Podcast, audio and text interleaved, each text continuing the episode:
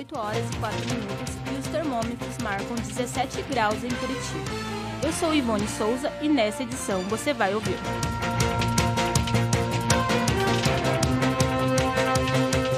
Ricardo Boixá, uma homenagem à voz das nossas manhãs. Bilhetagem eletrônica, o que você acha sobre essa polêmica? E mais, opinião, previsão do tempo e agenda cultural. Agora no Ninter Informa.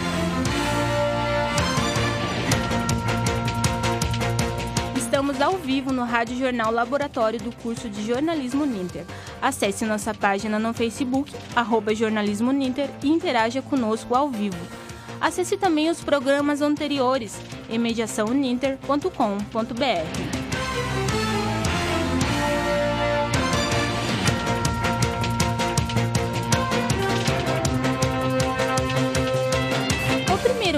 Inter Informa de 2019 começa com uma homenagem a um dos maiores jornalistas e comunicadores do Brasil, Ricardo Boixá.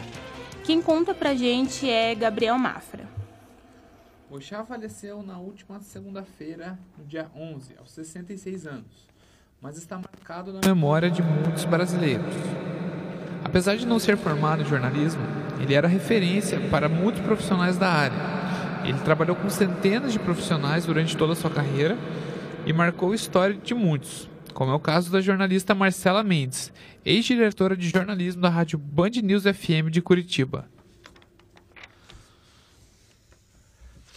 Então, eu tenho várias boas lembranças assim no ar de coisas que ele falou que foram muito assim, importantes para a gente eu como ouvinte, ou como jornalista, ou como colega de trabalho, mas eu quero falar de uma assim é, meio profissional, meio pessoal, que foi em 2016, quando ele esteve aqui em Curitiba, na comemoração dos 10 anos da rede Band News, que teve uma é, a gente fez um programa ao vivo ali no centro, na rua 15 de novembro.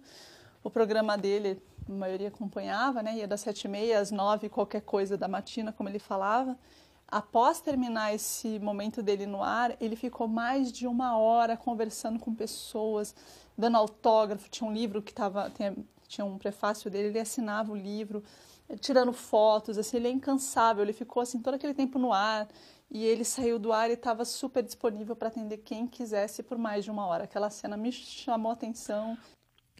O jornalista teve uma carreira recheada de episódios inusitados e com bom humor. Daiane Andrade é repórter da Band News FM de Curitiba. Ela explica que era fã de Boixá e um desses casos fortaleceu esse sentimento. Eu já era muito fã dele, assim como pessoa, como jornalista, né? Era fã também pelo fato do, de tudo que ele provocava em torno de si. E aí ele viria aqui para Curitiba.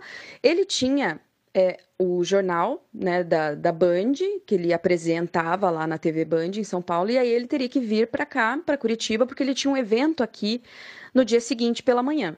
Só que aconteceu alguma coisa na emissora em São Paulo e ele perdeu o voo. Com isso, ele veio de táxi de São Paulo até a Band News Curitiba, que fica no bairro Pilarzinho. E a corrida deu quase mil reais. E aí, quando ele chegou, ele chegou com um papel pequeno na mão e tudo mais, mas enfim, chegava e sempre tinha a equipe da TV Band Curitiba ali também quando ele vinha. E aí o que aconteceu? Tinha aquele pessoal ali, nem deu tempo de ninguém conversar muito com ele.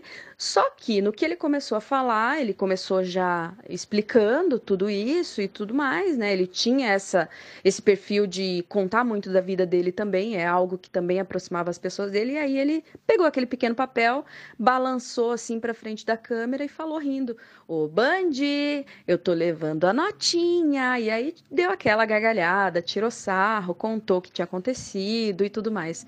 É, eu acho que foi um momento legal porque isso deixava muito claro a confiança que é, os, a direção da emissora né, é, tinha nele por permitir né, algo como isso e também pela liberdade que davam para que ele pudesse fazer essa brincadeira. A maneira trágica e inesperada de sua morte abalou milhões de brasileiros que o acompanhavam diariamente na Rádio Band News. Boixá se foi e deixou uma grande lacuna no jornalismo brasileiro. Olha, o impacto do acidente foi o maior, assim, que se pode imaginar, né? Porque é, pessoas foram levar flores e foram a visitar a rádio para levar o conforto, levar um abraço. É, todo mundo tem uma história, né? Milhares de ouvintes entraram em contato com a gente aqui em Curitiba, imagine em São Paulo, né? Mas milhares de pessoas entraram em contato com a gente, é, seja para dar uma palavra de apoio, seja para contar alguma história.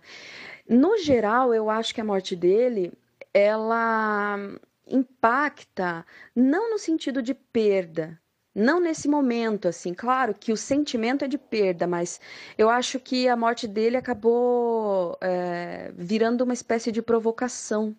Quem é que vai ser capaz de trabalhar com aquela gana, aquela, aquele, aquela sede de jornalismo como ele?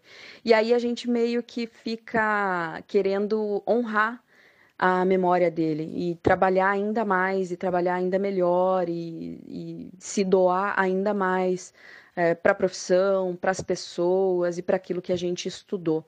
Então, é claro que ele teve um impacto gigante na vida de gerações, né? Gerações que vão continuar lembrando dele para sempre. É realmente uma perda muito grande aí para o jornalismo.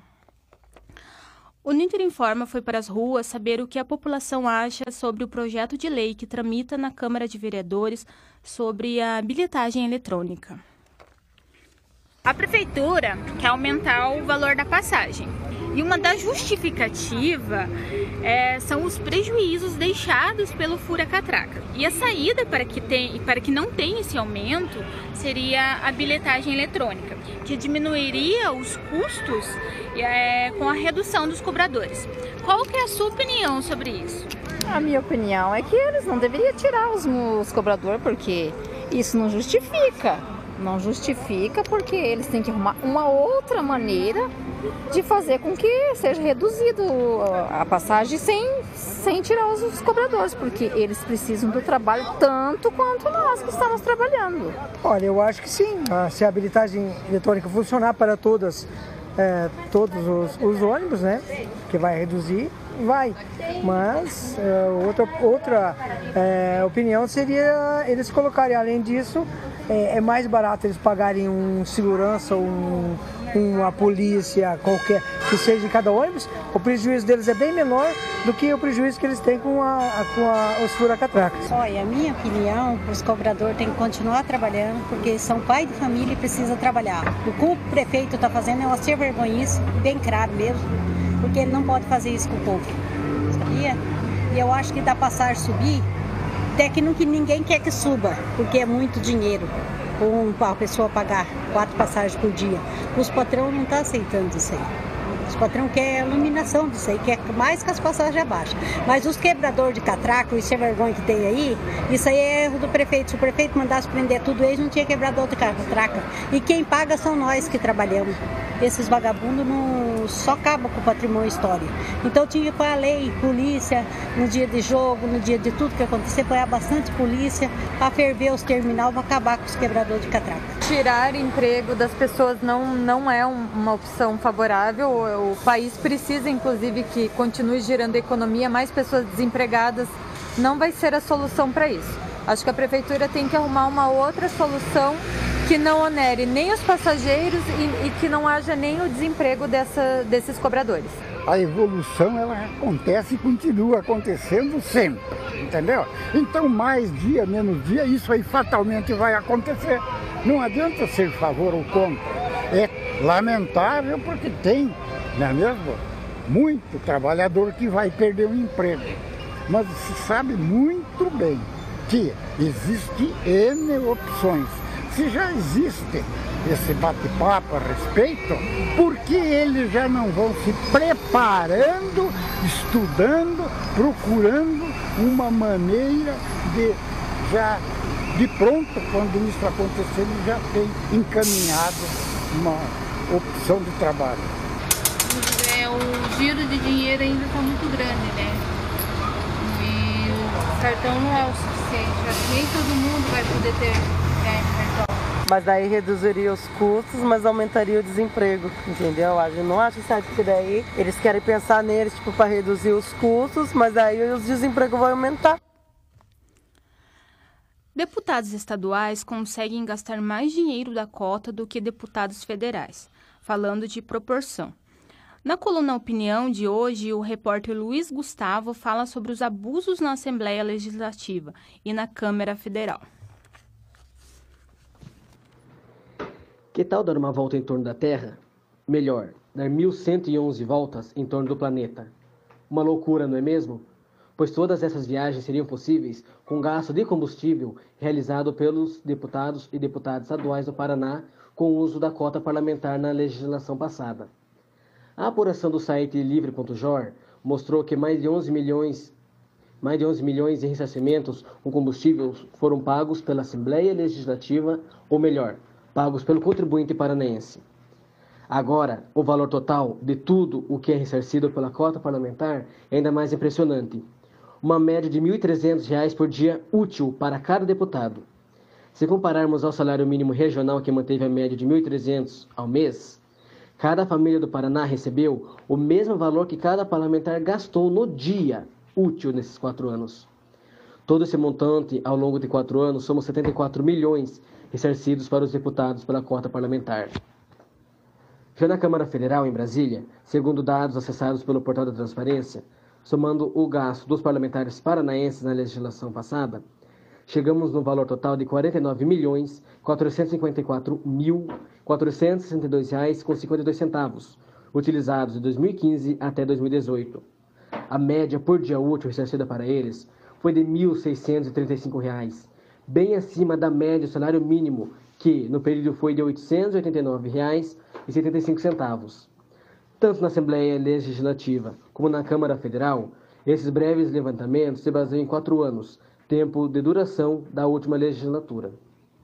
Se todo esse montante ressarcido para esses parlamentares fosse investido na compra de medicamentos para as unidades básicas de saúde, compra de equipamentos para a segurança pública, poderíamos ter uma vida melhor.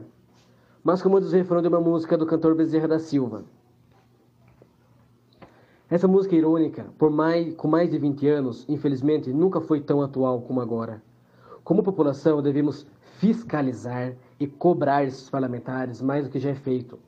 Entre isso, é possível pedir que Ministérios Públicos, Tribunal de Contas, entre outros meios de controle, possam ampliar a fiscalização sobre esse uso, que, embora legal, e muitas vezes é imoral essa prática. Qual é a lógica do parlamentar em receber uma ajuda de custo, que vale mais do que o seu próprio salário? Por exemplo, uso de combustível ou deslocamento é parte do trabalho e há condições de pagar esses gastos do próprio bolso, pois eles não recebem o salário que a massa recebe. E ainda assim, a remuneração de cada deputado estadual no Paraná é de R$ 23.500 e a cota parlamentar é de R$ 31.470 para ser utilizada no mês. Se não utilizada, acumulativa. Será que é válido o valor exorbitante que é gasto quando vemos parlamentares com o mesmo salário, cota e benefícios não usando esses valores tão altos? É necessária uma reação em cadeia da população para mudar essa situação, pois, pois quem está na Assembleia ou na Câmara são os servidores públicos e eleitos pelo povo e que merecem ter o seu dinheiro bem aplicado, e não nas benesses mantidas pelos próprios parlamentares. Essa foi a opinião de hoje. Luiz Gustavo para o Uniter Informa. Onde no final de semana, de folga? Vamos conferir agora a nossa tradicional agenda cultural.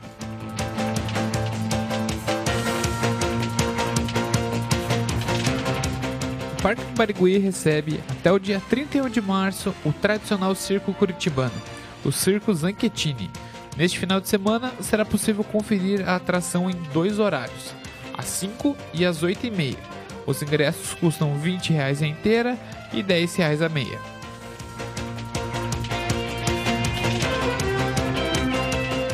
Uma das atrações do Memorial de Curitiba é a Catedral de Nossa Senhora da Luz dos Pinhais e a Praça Tiradentes.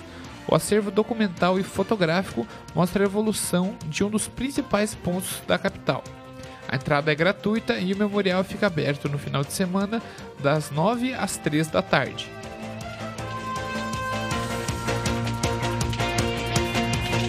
A Cinemateca exibe até o dia 26 de fevereiro, às 7 da noite, o filme Iara. A história se passa no Líbano e conta a trajetória de uma menina local e de um jovem andarilho. Os ingressos custam 10 a inteira e 5 a meia.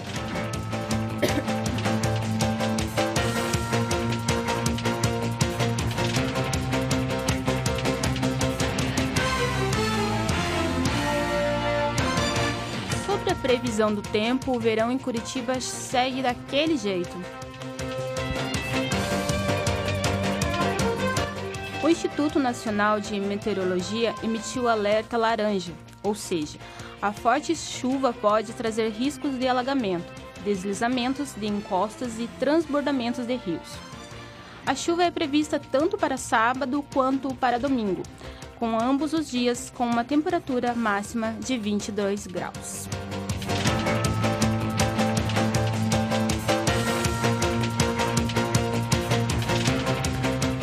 O Uninter Informa fica por aqui.